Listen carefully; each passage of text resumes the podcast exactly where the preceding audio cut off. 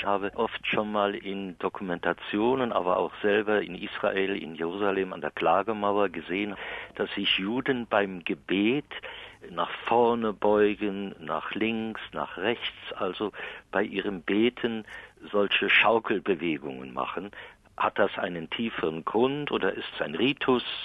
Das ist eigentlich ein Brauch, der sich entwickelt hat, um sich zu konzentrieren. Und dieses Schaukeln ist, wenn man in solchen Talmudakademien lernt man ja zu zweit. Und dann entsteht ein Dialog zwischen den Zweien, die miteinander lernen. Und wenn man dann auswendig lernt und wiederholt, dann entsteht so ein Wippen. Und das hat sich dann einfach eingebürgert als eine Hilfe, zum sich zu konzentrieren.